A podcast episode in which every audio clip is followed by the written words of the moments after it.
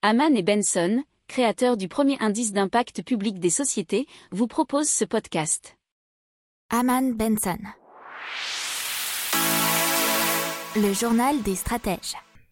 Et donc on commence tout de suite avec la Banque Centrale Européenne et euh, Christine Lagarde qui s'est exprimée récemment à Francfort et qui nous a dit à la fin du Conseil des gouverneurs que bah, euh, pour l'instant la Banque Centrale Européenne maintiendrait des taux directeurs bas.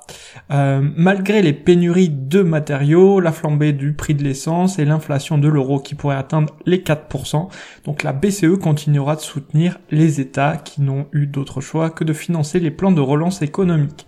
Ça, c'est ce que nous disait Forbes. Et cette inflation qui est certes temporaire et euh, nous dit Christine Lagarde plus longue que prévu. Alors, il faut voir que en fait la vraie période importante, ça sera d'abord décembre, puisqu'il y aura un débat sur la fin des mesures exceptionnelles introduites au printemps 2020, ainsi qu'un nouveau dispositif de soutien, et normalement, on le répète, c'est prévu pour mars 2022.